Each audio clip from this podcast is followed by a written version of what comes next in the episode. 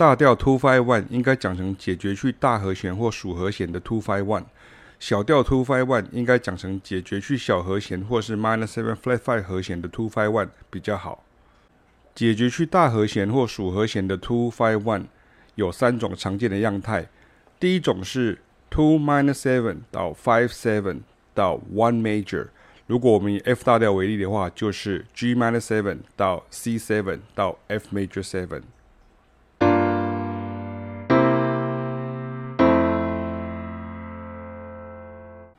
第二种样态是 two minus seven 到 five seven，然后解决到下一个 two minus seven，这样子有可能就会变成是 G minus seven C seven F minus seven B flat seven。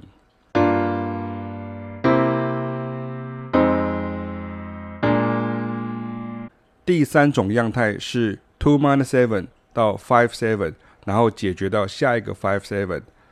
这样就会变成是 G minus seven 到 C seven 到 C minor seven 到 F seven。有时候我们会说这个 C minor seven 是一个 interpolated two minor seven，也是插入的二级小和弦，刚好成为一组。那这样子第二个跟第三个和弦就会变成 C seven 到 C minor seven，就会变成是属和弦。变成是小和弦，也就是大三度变成了小三度。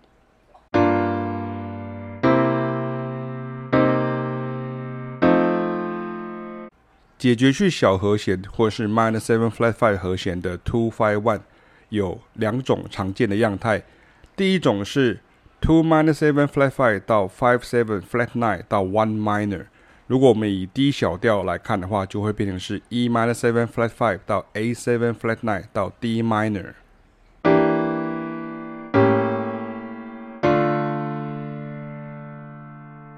第二种常见的样态就是 two minor seven flat five 到 five seven flat nine，然后解决到下一个 two minor seven flat five 到 five seven flat nine，然后解决到。two minor seven flat five five seven 这样一直下去，这样那有可能它会解决到 one minor seven 或是 two minor seven 或者是三 minor seven 或是其他任何的 minor seven 或是 minor seven flat five。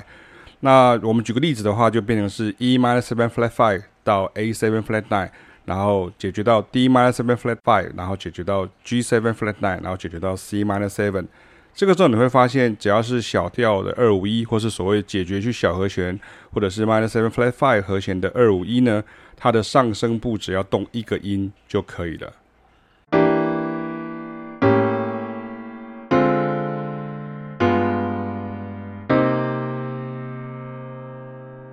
我们现在来听听看 Jazz Standard on Green Dolphin Street。我们用 C 调来看的话，最后八小节它是一个非常密集的和弦进行。可是其实你不需要感到害怕，因为它的和弦进行其实跟前面所讲的一样。它的上声部基本上是一样，或者是会动一个音，然后贝斯会继续的往下移动。所以如果你听过一遍的时候，其实并没有什么好担心的。你只要照着这样子的原则去走的时候，解决去小和弦或是 minor seven flat five 的 two five one，跟解决去大和弦或属和弦 two five one，其实是非常容易可以理解的。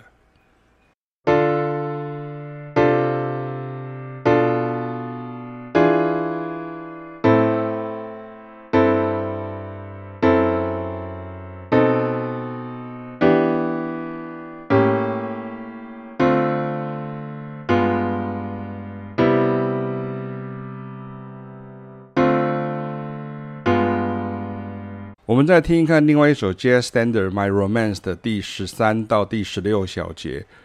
我们要用 C 大调。这个时候你会发现，从 F sharp minor seven flat five 开始，一直到 B seven flat nine E minor seven B flat seven A minor 就一直下去的时候，其实基本上你的上声部只要动一个音而已。这也是为什么你不能只有看五线谱，你要知道和弦进行，它就是帮助你的手指能够移动的更快。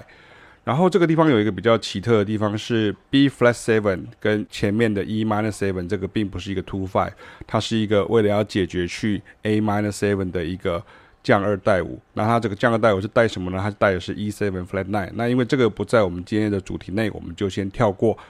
那后面呢，跟前面一提呢，我们就提到说 G seven flat nine 到 C major seven 的原因，是因为在爵士乐或者像肖邦的音乐里面呢。他都很喜欢在去 major seven 啊，去大和弦的主要的属和弦，他都会加一个 flat nine。所以它就变成一个很常用的一个方法，所以我们这边也把它加上去。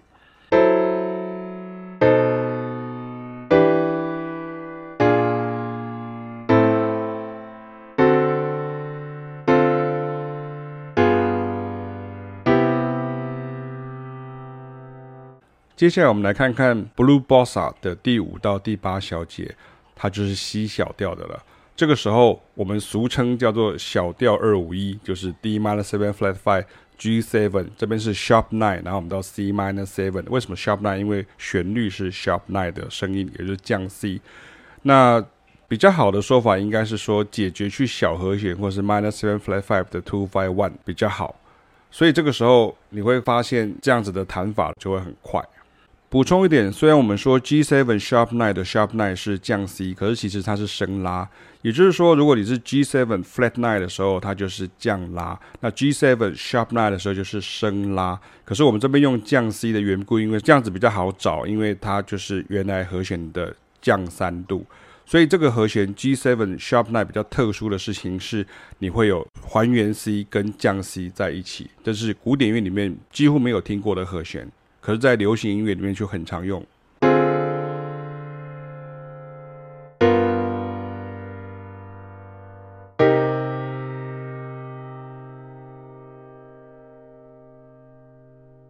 最后，我们来看看这一首《Whisper Not》的第一到第五小节。那这是 C 小调，那作曲家是 Benny Golson。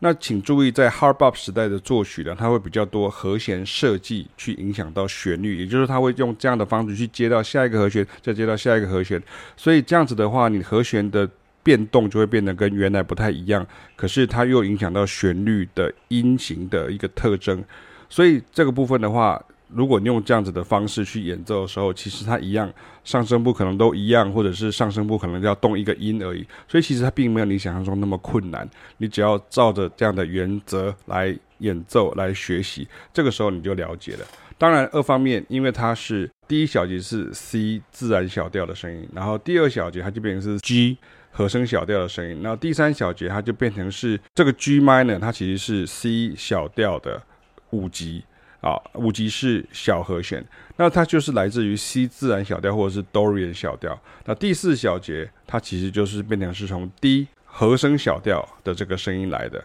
所以这个时候你在看这个 D minor 的时候，它就是 C 小调的二级 minor seven。那原来的自然小调并没有这个声音，所以它就是一个所谓的 modal interchange，就是调式互换的一个和弦借的和弦，从 C Dorian minor 去借过来的和弦。你只要理解这样就够了，剩下的是你要去演奏到正确的声音，而不要试图去做其他的变化。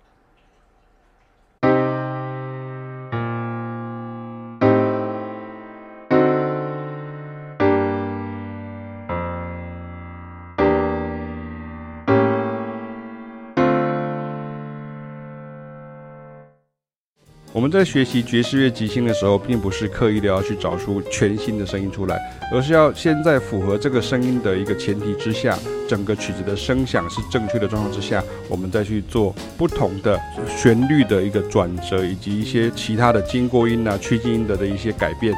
然后去创造出比较漂亮的旋律跟比较通顺的一个语句出来，这才是爵士乐即兴的目的，也就是表示我们真的要用耳朵去听到这些和弦，然后真的要用操作去熟悉这些和弦，这才是真正要学习爵士乐的时候所应该抱持的态度。